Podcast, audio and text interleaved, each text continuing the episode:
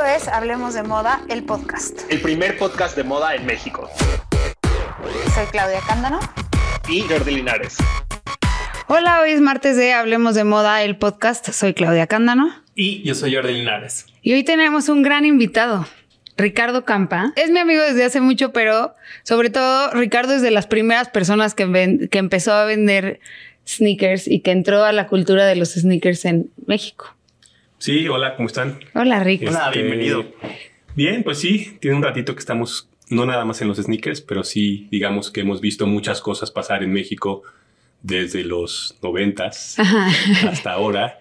Entonces, desde que no había ninguna compañía hasta que ahora están todas aquí, ¿no? Claro. Bueno, quisimos, eh, o sea, Ricardo tiene una tienda que se llama Headquarter y vende ropa, ropa para hombre. Yo también le compro, aunque no, no necesariamente es ropa de mujer, pero yo compro en Headquarter y además llevas como incursionando en la moda, en el street style, en la moda urbana desde hace, como dices, desde los 90. ¿Cómo empezaste con tu, a vender y a entrar en este mundo? Pues, primero, siempre, he dicho que las ganas de verte diferente, sobre todo en los ochentas, que fue, digamos, donde yo empecé a tener esta opción de, de ver otras cosas, que era yo en una escuela eh, eh, católica de hombres, entonces era sin uniformes. Ah, sin uniformes. Ah. Entonces era muy chistoso porque entonces al no traer uniforme te dabas cuenta quién se vestía cómo, ¿no? O sea, yo de repente, pues mi familia no es que tuviera eh, muchos recursos económicos, entonces de repente llegaba alguien que traía unos Levi's de rayas que no existían. Entonces, y además era súper chistoso porque te decían, no, es que los compré en McAllen. Tú decías, y McAllen y, Laredo era como la onda y ahorita dices, ¿qué, ¿qué es McAllen y Laredo? ¿Me entiendes? no había marcas en ese entonces. No había nada. O sea, en realidad, lo que existía en México mucho, para mí siempre he creído, porque también yo vendí en los tianguis y siempre he creído que los tianguis son muy importantes en la Ciudad de México y creo que en México en, general. Pero eh, yo donde encontraba más cosas o cosas más, digamos, extrañas, pues era en la Lagunilla, a lo mejor en el, había un tianguis en el World Trade Center, en el Monumento a la Madre que es en Sullivan. Entonces era como recorrer estos lugares para ver qué te encontrabas. Y al no haber justo tenis, eh, pues buscabas eh, qué había ahí y a veces era la talla que hubiera y pues te la comprabas fuera media grande o media baja, este, ahí, ahí le dabas, ¿me Así yo tengo, los primeros tenis que yo te compré son unos Nike, unos Nike plateados y me quedan apretados, o sea, eran medio número más chico que yo, pero eran los únicos tenis cool que había y me los compré. Son modo, me aguanté. ser la hermana de Cenicienta y Exacto. pero que vale la pena. Y lo que hacía es que les abría las agujetas para, que, para que le diera el ancho, por lo menos no le daba largo, pero al ancho sí. Y bueno, algo que que pasa, o sea, que pasó mucho es que los sneakers tampoco había, o sea, así como no había ropa, tampoco había muchos sneakers. No, no, es que realmente yo siento que en esa época sí se notaba más porque pues, la gente que viajaba podía traer ciertas cosas, tampoco pasaban tantas cosas en, en otros lugares, era como más básico, pero sí ya existían las marcas como tal, mucho más enfocadas al deporte, ¿no? A lo mejor al básquetbol, eh, al fútbol, soccer, etcétera, ¿no? Entonces, eh, siento que ya como empezar estas cosas de como más pegadas a la, a la calle, a la moda, sí empezaron como a los finales de los 80s o 90 Siempre también he pensado que todo lleva una relación con la música. Entonces, si tú de repente veías un Robert Smith con unos Nike de bota, como que decías, ¿por qué trae esto? O sea, porque normalmente a lo mejor los veías con unas botas negras o etcétera, ¿no? O sea, y, y para mí fue siempre como esta liga entre lo que pasaba en una escena musical, eh, con lo que pasaba en la calle, con el deporte que practicabas. O sea, me, refiero que casi todos de chicos nos tocó mucho más todavía el, convivir en la calle, lo hemos practicado igual mil veces, y, era irte a juntar a un parque a jugar fútbol o a, echar eh, eh, básquetbol, o de repente... O a patinar. Sí, nosotros nos, nos tocó esta etapa del skate.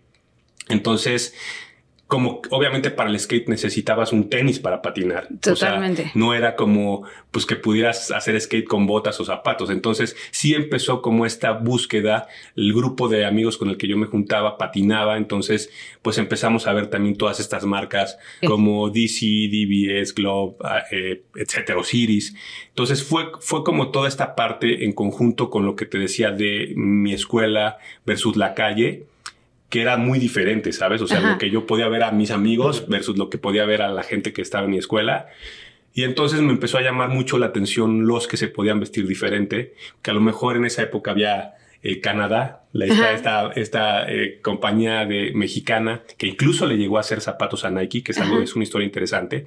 Eh, y entonces, pues de repente nos veías con zapatos, o sea, o tenis mexicanos, o sea, que era lo, lo, alcanzable para la mayoría, el Panam, que era como clásico.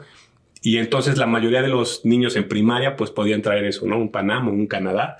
Y a lo mejor ya cuando empiezas a, eh, cuando empecé en la secundaria, sí empecé a darme cuenta de estos chavitos que traían un Vans o que traían un Nike o unos Converse. En México existía también nuestra versión de Converse que eran los Superfaro, que eran increíbles porque era, era un Chuck Taylor tal cual, pero hecho en México. Y estaba muy cool también como toda esta influencia muy identificada que viene de la música y el deporte, ¿no? Totalmente. siempre ha influido muchísimo ambos en la cultura del sneakerhead. Sí, y, en todo, creo. O sea, siento que, que, muchas veces tus amistades también a veces las encuentras en base a la música que escuchas porque te vas a un concierto o porque compartes ese tipo de cosas. Entonces, creo que los sneakers hoy están también mucho ligados con el arte. Es algo simpático, ¿no? O sea, cómo se ha ido moviendo las variantes y de ser algo que era muy callejero, de repente también entró esta parte del arte en la calle en México y en todo el mundo, obviamente. Creo que Nueva York es de estas ciudades que son como bien reconocidas por su graffiti y por todo este estilo y obviamente han llegado a todos lados. De repente pensábamos que era más de los suburbios en México, o sea, a lo mejor un Nesa o eh, todos estos lugares que tenían mucho más gente que grafiteaba, pero ya hoy te das cuenta que la ciudad está colorida en ese sentido. Está pintada toda, sí, claro. Por ejemplo, ¿cómo definirías a un sneakerhead? O sea, ¿cuál, ¿qué es ser un sneakerhead? Está un poquito, desde mi punto de vista, prostituido en los términos, porque sneakerhead, pues obviamente es que como este coleccionista o esta persona que solo piensa en tenis, para todo, ¿no? O sea, come tenis, habla solo de tenis, eh, todo el tiempo quiere estar comprando. Entonces, eh, siento que en México ha pasado este término de, de pues, el coleccionista y el acumulador a veces eh, no sabes diferenciarlo, ¿no? O sea, porque el coleccionista de repente sí es esta persona que también tiene un conocimiento de los pares, que, que, sabe la historia, y el, y el acumulador es este que porque está la ola y hoy con el internet todo el mundo está hablando de un par, un Travis Scott, un, eh, el, el artista que tú quieras que haya colaborado con alguna de las marcas, dice yo lo quiero tener porque todos lo quieren tener. Y entonces a veces es difícil como diferenciarlos porque de, repente yo tengo consumidores o clientes que pues han comprado, no sé, 250 pares en un año. Y dices... No, pues qué bien les va. no, y mi pregunta es, ¿eres sneakerhead o eres, o eres un... O, eres, o eres un acumulador? Exactamente, ¿no? Porque hoy ya pasa también que la ola va un poco hacia abajo en, este mercado, esa es la realidad, al menos desde mi punto de vista, y entonces ese, ese que compraba todo, hoy compra cinco pares al año, y el año pasado compraba 250 pares. Entonces, como, ¿qué pasó ahí? Porque el, coleccionista seguramente seguirá comprando todo lo que le gusta, ¿sabes? Claro, por supuesto. También justo creo que estás diciendo, estamos llegando a una olita que está terminando, ¿no? Creo que 2010 fue una fiebre por sneakers muy grande, más allá del sneakerhead, que se hizo masivo y personas que no necesariamente eran coleccionistas antes le empezaron a entrar, empezaron a comprar mucho por el hype, mucho por las colaboraciones o por solo querer estar a la moda. Pero creo que ahorita ya estamos viviendo como ese, ese declive del, no del sneaker, sino del sneaker como tendencia. Es que ahí me van a odiar las marcas, pero es un error de las marcas. O sea, las marcas explotaron tanto el mercado, trayendo tanto producto que dejó de ser especial. Tú querías comprar un zapato cuando era especial, cuando te volvías diferente.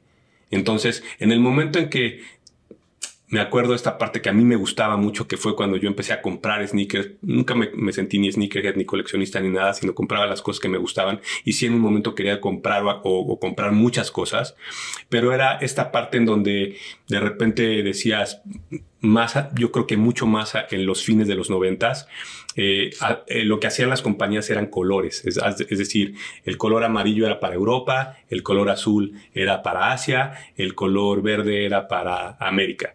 Entonces, ¿qué pasaba con el asiático que eran que siempre han sido como los más revolucionarios en el consumo, eh, que decían, es que yo no quiero tener nada más el azul que es el de Asia, sino quiero tener el amarillo que es de Europa y quiero tener el verde que es de América. Entonces, lo que empezó a hacer es, eh, a pasar es que esta gente viajaba y se compraba el par o compraba varios pares para, para decir, tengo el par diferente y aparte te lo vendo más caro. Y, ahí y, ahí empieza la reventa. Entonces, pero lo que también pasaba que a mí me parecía muy interesante es que los pares eran limitados a unas cantidades de Estoy hablando de 500 pares para el mundo. Entonces, eso yo me acuerdo de pares que compré, un, par de Adidas que compré hace, no sé, quizá 20 años, que era con la, esta marca Bathing Ape. Eh, y era un superstar eh, camuflajeado con el camuflaje de, de Bape. Y atrás decía uno de 500. O sea, tenía el numerito en, el par y tenía algo que a mí fue de las cosas que dije, te necesito este par. Tenía un llavero que traía el simio con las tres líneas de Adidas y decía el respeto es mutuo. Entonces, yo, más que comprar el par por el par, me llamó mucho la atención el llavero porque era como este comienzo de las colaboraciones, por decirlo de alguna manera, en donde alguien que tenía ya un valor en Asia, que era Nigo, que es el que era en ese tiempo el dueño de Vape, versus esta compañía alemana, eh, se hacen esta alianza y este, y este japonés dice el respeto es mutuo. Entonces para mí era como, wow, esto, esto ya significa para mí mucho, plus que traiga en el talón uno de 500. Sí, el saber que tienes algo seriado y limitado, creo que lo hace con mucho más valor que solamente difícil de conseguir, porque creo que ahorita lo que pasa es eso, son producciones muy grandes que pueden ser difíciles de conseguir, pero entre comillas, sí. porque al final y, también como consumidor te vas dando cuenta cómo pasa la ola y, puedes esperar unos, unos dos meses y encontrar esos sneakers en un Nike Factory, por ejemplo, que a mí me parece muy duro. Porque antes, o que están unos, unos tenis que estuviste esperando un año y que luego los viste, no te encantaron o que te arrepentiste, lo que fuera, y este ya están en, oferta. Antes no pasaba, eso, los tenis se acababan antes de que pudieran tocar el, momento de las ofertas. Sí, de, de, hecho, te digo, toda esta escena ha cambiado tan radicalmente, o sea, todavía hace año y medio, quizá dos años, todo mundo quería tener todo. Sí. Hoy, o sea, te puedo decir que hay pares que tú dirías, lo quiero, están en aparador en todas las tiendas. O sea, ya no hay este, esta hambre, por decirlo de alguna manera, de quererlo tener en el momento, sino, y también la otra parte es, llegaron tantos que entonces sé que puedo esperar, o, ya hoy como que visualizas más, sí está padre, pero no sé qué tanto lo quiero. Sí, también hay una sobre oferta, en cierto sentido. ¿no? A mí me pasaba con las primeras colecciones de eh, Ivy Park, en Adidas, quería todo. Sí. Y estaban con diferencia de unos seis meses cuando empezaron a salir, o una al año, la primera vez que salió y ahorita están saliendo con tanta regularidad que ya no, ya no son los drops que esperas. Ya no me causa la emoción de los primeros drops. No, totalmente. la campaña la compartía yo en redes porque me emocionaba ver la campaña. No, bueno, Ricardo te puede decir eso que acabas de decir. A mí me pasaba todo el tiempo. Yo veía que subía un, un par y le decía, lo quiero ahorita. O sea, y se lo pagaba ya para ya tenerlo. Porque si me tardaba, o sea, si lo pensaba media hora, ya alguien se lo había comprado. Porque además en mi talla no hay, o sea, también eso pasaba antes ¿no? Que los sneakers eran mucho para los hombres y las tallas que te llegaban siempre eran de hombre. Eh, sí, esa es una cosa que también ha cambiado. O sea, la verdad es que. Qué, bueno, eh, porque ahí sí era. O sea, de repente era todo muy pensado en hombres o en tallas de hombre yo creo que tendrá unos 10 años que empezaron como a contemplar mucho más el involucrar en esta parte del el hype a las mujeres, porque siempre existían las tallas de mujer, pero no en como en lanzamientos como con ondas, ¿sabes? O sea, era como, pues ahí están tus pares y tú escoge el color que quieras, y ahora ya es como mucho más metidas al juego y hay un montón de chavitas que coleccionan y que compran un montón de pares y que les gusta, ¿sabes?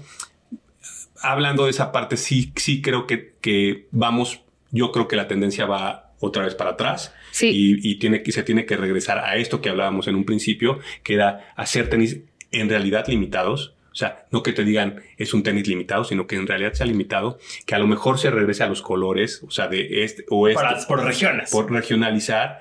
Y, y este tipo de cosas. Lo que pasa es que hubo dos factores que creo que mataron un poco la escena, que es las marcas como tal y eh, la reventa. Sí. Que era de, de algo que, que, posiblemente sea un tema interesante de hablar, pero la, reventa es algo, es algo que surgió justo de, desde ahí, de esa parte de la historia que te decía, cuando esta, estas personas empiezan a viajar y comprar el otro color que no tenían y empiezan a llevarlo a sus países, dicen, bueno, como es un color especial o exclusivo, te lo puedo dar más caro de lo que me costó. Claro. ¿no? Justo quiero, me voy a adelantar un poco, pero ahorita regresamos a otras preguntas que tenemos como que tienen que ver con, con los tenis como tal, pero la reventa ¿Cómo ha afectado? O sea, lo acabas de decir y eso creo que es una afectación, ¿no? Yo tengo, yo pude conseguir este tenis en Asia y lo vendo acá mucho más caro de lo que me costó porque le puedo sacar un poco y tal vez tengo dos pares, entonces lo vendo.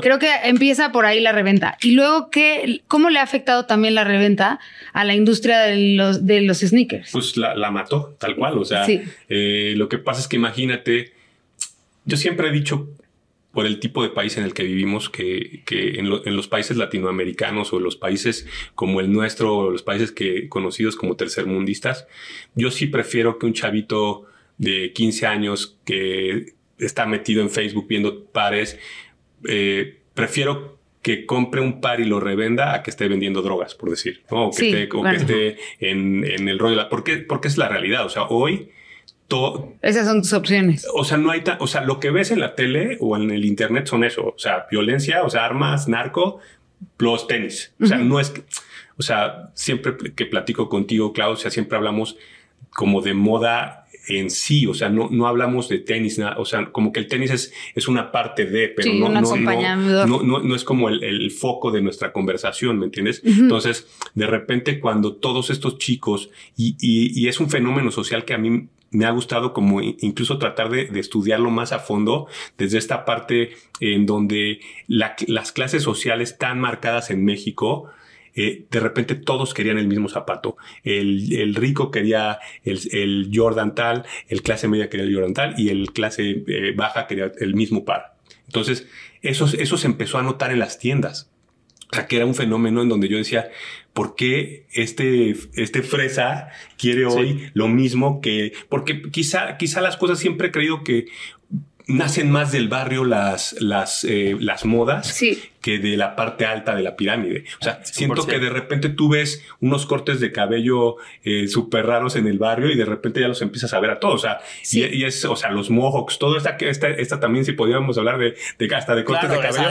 el undercut, todo, que muchas veces pasan a través del fútbol, también del deporte. Eso, o sea, y te empiezas a dar cuenta que todo esto nació de cierta forma en un lugar y de repente llegó a otro, porque a lo mejor regresamos a la música, el rockstar se lo hizo. Y entonces ya queda con otras. Y ahorita que hablas de la música, creo que hay una parte aquí que tiene que, que se liga con los sneakers. El reggaetón, J Balvin cuando estaba en su pico máximo de fama, traía los mejores sneakers y traía las mejores colaboraciones. Y entonces, como también eso permeó a mucho más allá de las clases sociales, porque no solo nos llegaba a unos o a otros, sino llegaba a todos. Es, una, es un género musical que se puso de moda paralelo.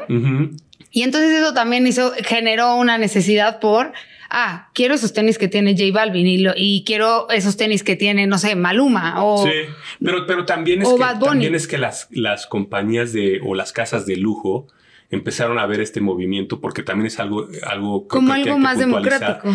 Y es porque hoy eh, personas como un Pharrell Williams, el mismo Virgil, eh, Nigo, están dirigiendo, o sea, la calle está dirigiendo las casas de moda. ¿No? Entonces, de lujo. Eh, eh, de, lujo, ¿no? Entonces es como, ¿qué, qué, qué, qué está pasando en la calle que, que, los otros, que las casas más antiguas de moda están volteándolos a ver, ¿no? Y porque, a ver, o sea, si, si te remontas a, la historia, a lo mejor había bicicletas, raquetas de tenis, eh, skateboard de Chanel hace muchos años, o sea, no, no es algo nuevo, ¿no? Pero era como un destellito de lo que ellos veían allá afuera. Hoy, o sea, Nigo, el mismo Nigo que hablábamos de Babe, dirige Kenzo. ¿no? Y, entonces, y ahí te, va, te puedes ir con los nombres. O sea, Farrell está hoy en, en, Entonces, este, es como todas estas personas que sí tienen también esta relación con la calle, están hoy en la, en esta, en esta otro, en este otro lado de, la moneda, ¿no? Y yo creo que ahí tiene que ver la, la, las ganas de democratizar algo que antes se vivía como algo exclusivo de lujo. Mm y ahora quieren que la gente lo viva como algo que pueden tener, que hay que ahorrar o tienes que dejar de hacer unas cosas para tener esa pieza, pero creo que al esto se vuelve una cosa totalmente aspiracional desde mi punto de vista, ¿no? Porque antes el lujo era intocable. Sí. El lujo era Christian Dior, creó la casa Christian Dior y el señor hacía ropa casi casi solamente hecha a la medida. Y de repente se empiezan a dar cuenta que la gente que quiere comprar esa ropa no es necesariamente la señora que va a ir a una boda, sino es la, la chava o el chavo el que la va a usar Sí. en su día a día. Pero, pero sí pasó, creo que, perdón, Sí, sí, no. sí, creo que pasó ahí más. Yo creo que se le debe al hip hop, Sí, al seguro. rap, eh, esto, porque, porque toda esta, esta oleada de raperos y hip hoperos empezaron a hacer este bling bling. Eh, de no solo traer joyas, sino también vestirse de estas marcas. Sí, 100%. Y entonces la gente, o regresamos a, a este punto, la gente que los escuchaba decía, ¿por qué trae Dior? ¿O por qué trae Louis Vuitton? ¿O por qué trae Chanel? Sí, ¿O por qué ¿cómo lo trae esto? Y entonces, Ajá. a, a lo mejor todos estos chicos pues, no podían comprarlo, no era alcanzable, porque además ni siquiera lo, o sea, había una parte en la moda como que era hasta racista, ¿me entiendes? O sea, 100%. en donde no podías entrar a esa tienda. Sí. Y entonces hoy, qué, qué locura que ese es su mercado. Que de repente todos estos chicos afroamericanos hoy son los que hacen línea, Sí. más que el asiático. El asiático siempre ha hecho líneas en todo, pero hoy tú vas a estas casas y ves líneas de afroamericanos queriendo comprar las cosas que sus artistas usan. Totalmente. Y las marcas entendieron que no solo la señora fresa era su mercado. Incluso hoy la señora fresa ya no se quiere eh, parar en esas casas. Sí, no, ya busca otra. Se popularizó esta tendencia de usar tenis. Yo usaba tenis cuando nadie usaba tenis. Y entonces creo que también ha habido picos, y esta es la siguiente pregunta que me gustaría hacerte. ¿Cuál, de todo lo que tú vendes y ha habido picos en qué marcas les gustan más a las personas que coleccionan o que les gustan los sneakers? Yo, ha, ha ido cambiando, pero, pero siento que las dos marcas más fuertes siempre han sido Nike y Adidas en cuanto a coleccionismo, ¿no? O sea, como que la... Porque también están los mejores deportistas ahí, ¿no? O Sí, sea, claro. Es como que, a ver, un Michael Jordan, o sea, ahí ya rompes con, con los límites de quién quiere qué, ¿no? Y es chistoso porque no toda la gente sabe que un Michael Jordan primero jugó con Adidas. O sea, Sí. o sea se usaba pares de Adidas y de Converse. O sea, los, o sea, los que vieron, hay una película por ahí que, que habla como de toda esta historia. Todos querían contratar a, a Michael Jordan cuando todavía ni siquiera era la estrella.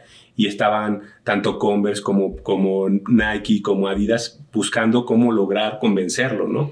Entonces, pero él usaba eh, tenis de, de otras marcas antes de, de que lograra este contrato multimillonario en donde le dijeron no solo vas a ser Nike, sino vas a ser Jordan. O sea, vas a tener tu propia marca. Entonces, eh, Y también el color influyó, ¿no? Tener un, un sneaker que no fuera totalmente blanco creo que le daba un girito ahí. sí, que también pues, no sabía yo esa parte de la historia, pero era como eh, solo, solo podías usar tenis blancos en la duela y Nike dijo prefiero pagar las multas, pero vas a usar un tenis negro para ser diferente. Exacto, y como porque justo Michael Jordan se quería diferenciar y eso está bien cool. Entonces, to- todas estas como estrategias que las marcas han tenido, yo me acuerdo que, que en un tiempo Puma fue muy fuerte en México también. Sí, Eh, hemos hablado de eso también Eh, acá. Hubo, hubo un tiempo que eh, na- no- la gente no usaba Nike, usaba más Adidas y, y Y Puma. Y después vino este fenómeno de Nike donde explotó y donde creo que sí, como sí pasaban en, en el extranjero, por decirlo así, o en otros países, pero en México como que llegaban, me acuerdo hasta esta oleada de, de banda de Argentina que llegaba a México por, pues, para venir a trabajar. Y, y yo me acuerdo que todos traían Puma y Adidas, Ajá. porque siempre su rollo era más sentirse europeos y bla, bla. E incluso hay, hay Adidas y hay, hay Puma Argentina, Adidas y Argentina. Y entonces traen tenis hechos, o sea, made in, en Argentina, ¿no? Entonces, de repente a mí me llegaban, me decían, oye, ¿no quieres estos pares? Sí, porque era algo raro, ¿sabes? Claro. Entonces, y, y también digo, aquí la moda ha sido rarísima, o sea, de repente f- estuvo de moda usar los zapatos de tipo de carrera de autos o de boxeo. Y Los entonces, de carrera de autos de Puma eran súper o sea, las suelas de. Goodyear, sí. Entonces, como todo esto era Sí, me acuerdo de esas suelas. era- Sí. eran, eran épocas en donde eso era la moda aquí, ¿me entiendes? Entonces, Total. y después sí llega ya como esta escena más eh, en donde Nike entra y pone como eh, ciertos pares y ciertas cosas que también ya quizá entraba un poco más el internet, Ajá. entonces eh, empezabas como a, a darte cuenta que, que había marcas que estaban más arriba y luego otras bajaban y siempre ha sido esta, esta pues, pelea eh, de, de, compañías gigantes de querer tener el primer lugar, ¿no? Sí, totalmente. Y New IDD. yo lo que quiero preguntar es justamente hemos mencionado mucho eh, ciertos pares. O sea, hemos dicho como los pares que valen la pena, los que todos quieren. Pero para ti, ¿qué es lo que hace que un tenis obtenga ese valor? Para mí, Ricardo, para mí, Ricardo, canta oh. comodidad. O sea, hoy yo no pienso en otra cosa más que que el tenis que vaya a usar me sea cómodo para caminar. Pienso en tenis y de repente, eh, o sea, me toca viajar a, ver colecciones igual a, París o Japón.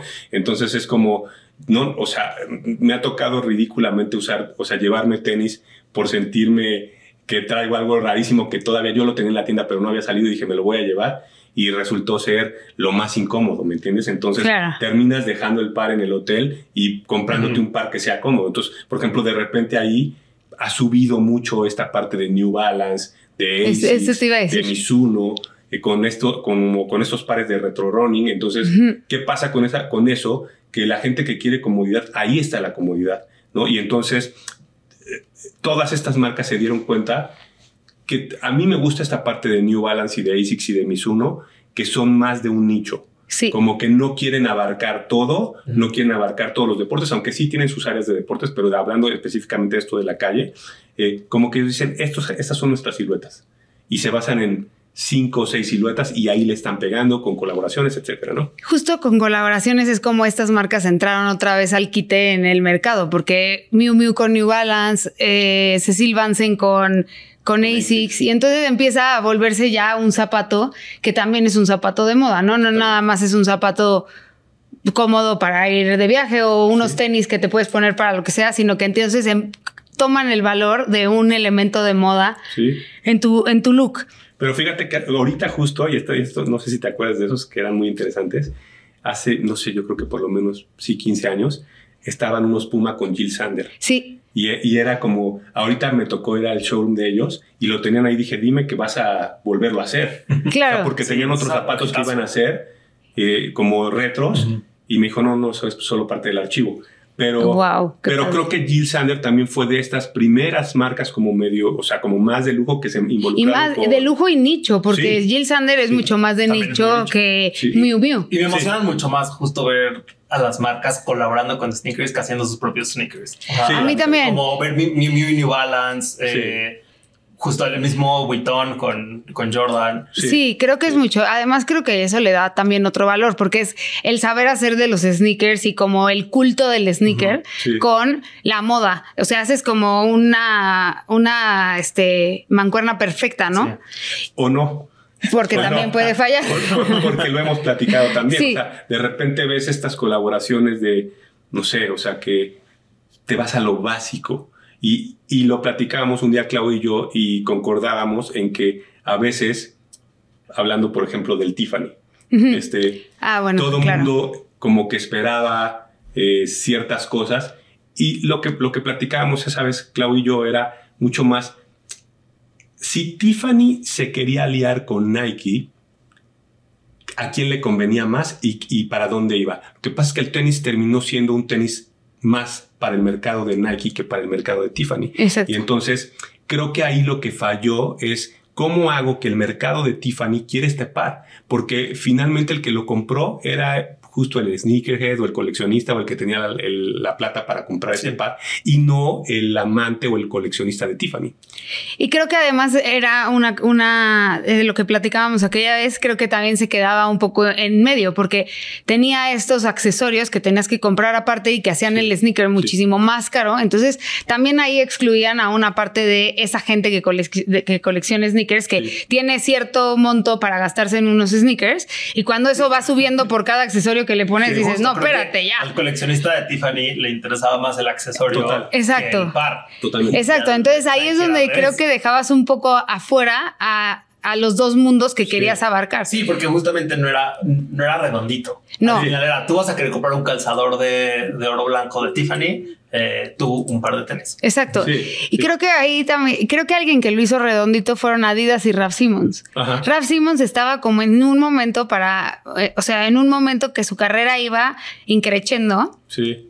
Y Adidas necesitaba reposicionar un Stan, un Stan Smith. ¿Qué hizo? Lo fusionó y todo el mundo quería unos Stan Smith. Podían ser de Ralph Simons o no. Sí. Pero regresó y eso fue como en los 2010, ¿no? Y 2013. Yamamoto también, ¿no? O sea, sí, más total. Yamamoto ya, o sea, Pero Yamamoto Jesse es más. Norwayson. Sí, Sí, en, en y es más culto, con ¿no? Adidas ya no es lo que se buscaba. Antes eh, tú veías los, los, los White Tree y eran, o sea, la verdad estaban increíbles. Sí. Y hoy, Era como el, pre- el- era previo a un Yeezy. sí, era el futuro. o sea, Ajá, totalmente ajá, ajá, ajá. Este es el futuro. Y, y ahorita hicieron una segunda colaboración que no es tan bonita. O sea, No. está bonita, pero no es tan bonita. No, ya como está muy forzada. Mucho más Ajá. handmade, ¿no? O sea, Ajá. como más en el estilo de Cecil Zandt. Entonces, pero, pero siguen, sigue habiendo como estos destellos de cosas bien padres. O sea, como que no todo ha quedado en esta eh, parte popular de, de solo ganar dinero, ¿sabes? Sí. Que se no, o sea, yo siento que se nota de repente como esas ansias de solo vender por popularizar y ganar y todos hacernos millonarios.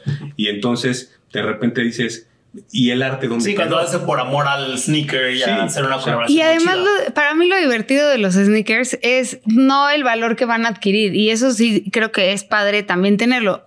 Tenemos que regresar como a ese- esas ganas de comprarte los sneakers porque no porque todos los quieren, sino porque a ti te gustan. Ah, te- tenemos que regresar a sorprendernos. Sí, El otro día estaba, me metí a ver como unos tenis de Bottega que dije, estos los quiero. Y yo no soy, yo no uso ese tipo de marca, ¿sabes? Pero hicieron como un tipo Converse, pero con una suela gigante. Verdes. como- eh, hay blanco, negro y hay un blanco con verde. ajá. Y, y entonces los vi y dije, esto está, o sea, está increíble, ¿me entiendes? Sí. Y además es algo que no se lo vas a ver a todo mundo. Sí, que además es diferente. Y, y- y hoy, digamos que a los que estamos involucrados como en esta escena o en esta industria, lo que queremos es tener algo que nos diferencie. Claro. Que justo lo que pasa hablando de la escena de los sneakers es que de repente, pues todos andamos iguales. Porque ya otra vez son estas, o regresamos a lo mismo, son ediciones tan grandes que en el mundo en donde nosotros nos encontramos, no vas a ver, no te vas a ver tú diferente, te vas a ver igual Sí. porque quieres el par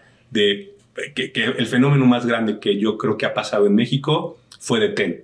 Sí, O sea, de no, Ten no fue fue. cañón. O sea, yo creo que ahí, de, de- de ahí es el parteaguas a donde nace la reventa como tal en México, porque ya existía en otros lados.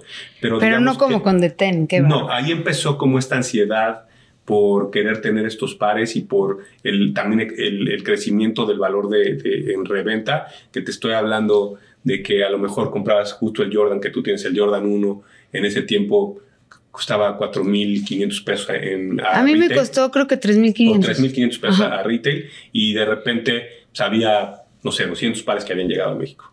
Y, y entonces toda la gente que los quería, de repente te metías a estas plataformas de, de reventa o con tu revendedor de confianza en Facebook o lo que fuera y el par costaba 30 mil pesos. Yo lo he visto, yo lo he visto en 150 mil No, es pesos. impresionante. No es que no hay manera. Es que justo a mí, en especial los, los pares de Nike, me sorprende mucho que salen a un precio tan alcanzable. Sí, claro. Y, y en el momento en el que 15 minutos después ya, ya triplicaron su valor, lo cuadruplicaron. Sí. Y eso pasó con los tenis de Nike con Louis Vuitton, los últimos de Virgil, los Air Force One. Bueno, pero sí salieron Esos caros. salieron- caros, pero ya venían solo para el video, sí. Ajá. Sí, eran sí. porque los vendía Louis Vuitton, no Nike, pero lo que sí. quiero decir es que costaban 70 mil pesos en retail normal. Sí. Ajá. En media hora, porque además eso era venta, te llamaba tu vendedor de Vuitton y te Sí. decía, ¿quieres estos, este par? Sí. O sea, eh, fue muy seleccionada la Eso venta. sí era exclusivo, digamos. Era muy exclusivo y aún así me acuerdo que yo vi en Sotheby's uno de esos, un par rojo que además era el que todo el mundo quería. Blanco con rojo. Blanco con rojo estaba en, creo que, no sé, 170 mil dólares. Y Sí. era como de qué espérate. o sea, sí, hace sí. media hora costaba 70 mil pesos. ¿no? Que no son ni 5 mil dólares. Wow. Entonces está, estuvo muy fuerte eso. Quiero, quiero que nos cuentes cuáles son los, los tenis más eh, raros o más cool que te acuerdas en la historia y que han sido los más caros dentro- sin pensar en la reventa. Que han sido de los más caros que han salido, que te acuerdes. Pues, yo me digo, no, no, no, o sea, raros. Me acuerdo la primera vez que fui a, una de las primeras veces que fui a un desfile en, en Los Ángeles, eh, que me encontré la, esta marca Bisbeam, que Ujú. hemos también platicado mucho, y había un par de tenis que parecía un Sharpei, tal cual, o sea, era toda la piel arrugada, rarísimos, o sea, muy parecido también como con esta punta de los Converse y todo. pero sí me acuerdo que los vi y dije, ¿qué es esto? O sea, Qué de, padre. la- de las primeras sorpresas Sí. que tuve yo como en esto y, y pregunté el precio y era como, eh, no sé, de, ahorita a lo mejor 9 mil, 10 mil pesos, quizá, quizá ese par hoy costaría 15 mil de retail. Y, y, o sea, ese tipo de cosas son las que yo compraba por la rareza, ¿sabes? Entonces decía, bueno, sí quiero este par. Y, y de repente lo que ha pasado con, o sea, los pares eh, eh, normalmente tienen un valor retail que es un valor accesible con cualquiera de las marcas.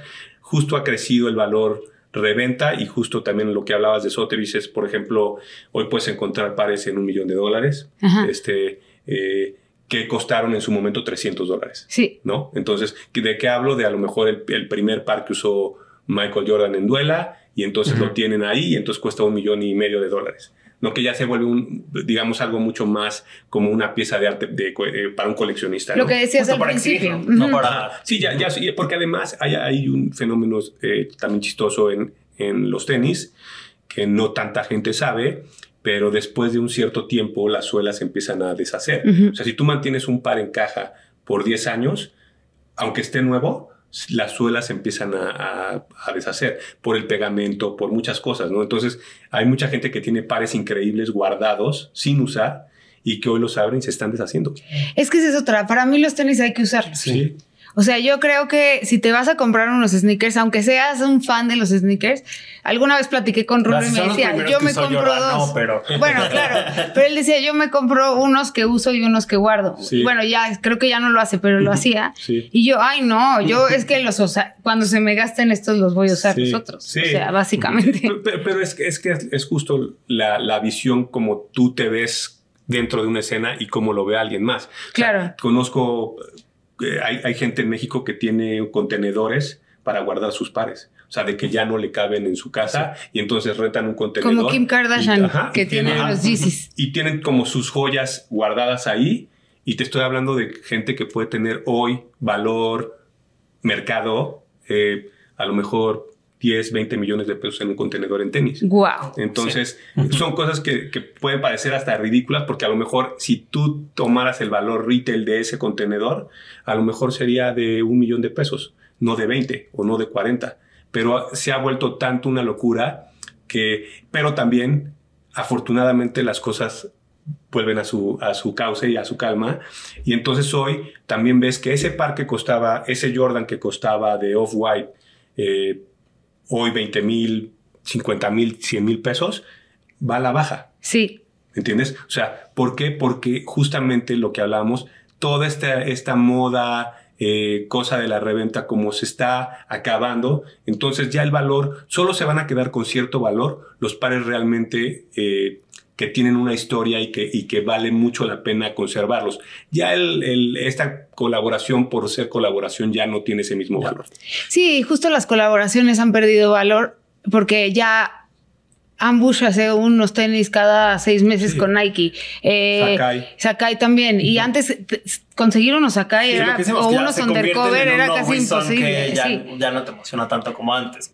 si o sea, a ver, si Sakai hiciera otra colaboración que va a hacer con Nike, tiene que sorprendernos. O sea, no 100%. puede ser otra vez doble swoosh, triple suela, o sea, ya, o sea, eso No, ya, ya. ya lo explotaste demasiado. ¿Qué más tienes para nosotros? Y así para todos los Sí. diseñadores, ¿no? O sea, sorpréndeme con algo que no sea obvio. Sí, igual undercover, lo mismo. Sí, ¿no? sí. 100%. De tus tenis, los que tú tienes, ¿cuáles son tus tenis favoritos? Eh, a mí me gusta, te- te- como decía, siempre, siempre me ha gustado Bisbee, me gusta mucho lo que es el FBT, que es el zapato este como mocasín indio, pero también me gusta mucho, te digo, o sea, de repente hay ciertas siluetas de Nike que me gustan mucho, hay ciertas siluetas de Adidas que me gustan mucho, o sea, no tengo como un zapato preferido, ¿Qué silueta de Nike te gusta? Eh, me gustaban mucho los Dunk, Ajá. porque se me hacían, y más los Dunk vi porque se me hacían muy cómodos, de Adidas A mí me se me gusta mucho anchos los Dunk. Gazelle, Ajá. O sea, digo, ahorita está como de moda samba, a mí me gusta un poquito más los Gazelle. Ajá. eh, de New Balance los 990s. eh, y así te podría decir de cada marca cuáles me gustan. Pero es lo que te digo, o sea, tengo de todas y los uso. También a veces eres como muy clavado en usar. Me gusta mucho, por ejemplo, lo que hace Tom Sachs, Ajá. como esto. Y hoy en día, al menos lo que yo veo a futuro, que es lo que me enseñan en, en- en cuando viajas a ver las colecciones nuevas, es como un regreso a lo más básico. O sea, que te digo, estos zapatos de samba. Sí, como ahorita los Adidas Gazelle por todas partes. Sí, los samba. Es, es, como un, era un zapato de fútbol rápido. Los ASICS de México 68 también por todos lados. Y, por ejemplo, en, Voy a regresar a usar mis Nike tiempo porque tengo unos que están bien cool y los uso bien poco. Vi, en el showroom de Puma los monstruos. No sé si se acuerdan de los monstruos que eran estos que tenían un velcro y como medio taquitos. Entonces me dicen, no, es que estos los vamos a tener exclusivos en Dover Street Market y no sé qué. Yo decía, puta, no sé, cabrón. O sea, este, o sea, como que no, ah, no, estaba. Ten dos, aunque sea. Sí, o sea, no, no estaba. No, no, no, o sea, los voy a vender. O sea, sí creo que los voy a vender en la tienda. No me los pondría yo, no es mi silueta como favorita, pero sí, sí veo, por ejemplo, Puma está sacando de, vuelta o está sacando los Palermo, que son esa misma línea, ¿no? O sea, y todos están eh, como yendo de regreso a quizá hasta un price point mucho más accesible. Sí. O sea, ya no es el, el, tenis de 5 mil pesos de retail, es el tenis de 3 mil pesos de retail. Entonces, pero también, hablando de, esta parte de, moda, es a quién se los pusieron. O sea, esto se volvió un fenómeno un poco porque... Eh, y Samba son un fenómeno del Internet, de Instagram. Todas estas chavitas... Y de TikTok los empezaron a usar. Y que viene desde la colaboración con Gucci también. Que sí, de ahí viene, tienes toda la razón. Gucci ahí fue los que lo trajeron de regreso. Sí. Y justo esa colaboración no funcionaba tanto porque decían, pues para mejor me compro los, los Adidas en vez de los Gucci. Sí, porque aparte tenían la misma paleta de color. Sí, Harry Styles por todo el mundo usando unos Gazelle en su gira, pues claro. Sí. Tú, York, ¿qué, ¿qué tenis tienes? O sea, ¿qué de tus tenis es tu favorito? Pues yo creería que de los que más uso, que me gustan mucho, son unos Adidas de Craig Green. Eh, pero justo porque me parecen muy utilitarios. Son negros y tienen unos detallitos ahí muy lindos. Y diría que los Nike Jacquemus me gustan mucho. ¿Cuáles? También los los, ¿Los cafés. No, los ah, cafés. Los, cafés con beige. Pero el primero, dices como el, de correr. Sí, sí, sí. ese. Sí, tú. y es que yo, para mí, siempre mi all time favorite son los Converse. O sea, yo soy fan de los Converse, uso todo el tiempo Converse y me gustan. Pero justo Jordan, mis Jordan en general son mis favoritos. O sea, y los, y los uso continuo. continuo. Sí. Porque además sí son bien cómodos. Sí. El Converse lo que tiene es que no es tan cómodo, pero se ve muy padre. Como yo creo que a mí, yo creo que ya me acostumbré y no se me, o sea, si me voy de viaje, me llevo siempre unos Converse. yo caminar a distancia largas con Converse y me duele. Luego duele. Se calienta la suela que, que tiene mucho más protección. Sí. O sea, eh, tienen como las plantillas mucho más. Ya no es la plantilla plana. Es la plantilla de Nike SB, haz de cuenta, o sea que es súper eh, confortable. Y, y, sí, o sea, esa línea de Converse a mí me gusta mucho, que es la que, por ejemplo, lo que hemos visto de Ader Error, sí. lo ah, que, hemos visto de Ader. Ader está bien cool ahorita. También estamos sacando colaboraciones bien padres. Rico Wins con Converse. Sí. Ah, Rico Wins con Converse me fascina. Sí. están, justo, justo Converse no se había metido tan al juego y teniendo la cartera de clientes de, o de, diseñadores de Nike, pues era obvio que tenían que hacer algo. Sí. Y, pero creo que lo hacen como justo sin, sin saturar. No es invasivo además. Exacto. También cuando hicieron JW Anderson y Commerce, ah, también era muy en línea con sí. Sí, yo creo que lo han hecho muy bien porque lo han hecho discretamente también. ¿no? Ese, y además, como siempre, son fieles a la silueta.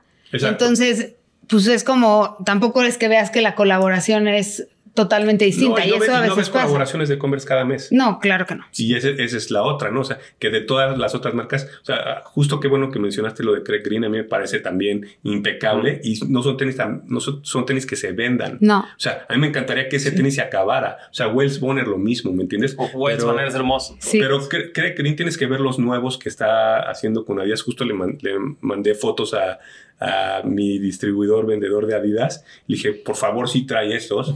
Porque si están. sí, no, están, están. Esas de cuenta, estas suelas de crepé, que hasta tienen como un corte más como de zapato eh, y le metieron adentro, o sea, como que se ve sobrepuesto. Ah, ya sé cuáles son, sí, que se ve como de dos partes. Parece como un vasco. Fuera, o sea, están increíbles. Qué chingón. Pero ahora sí, de verdad. Nos tenemos que ir. Síganos como arroba, eh, hablemos de moda 1, arroba el guion bajo México. Ricardo, ¿nos puedes decir cómo encontramos en redes a Headquarter y a ti, por favor? Sí, estamos en, en la colonia Roma, en Colima 244 en el segundo piso, entrando por Destructible, y las redes sociales son arroba guion bajo headquarter y personal arroba camparric. Muchas gracias. Y bueno, a mí me pueden seguir como can, arroba candanoclau y esto fue Hablemos de Moda el podcast y nos escuchamos el próximo martes. Gracias. Adiós. Bye. Esto es Hablemos de Moda el podcast. El primer podcast de moda en México. Soy Claudia Cándano. Y Jordi Linares.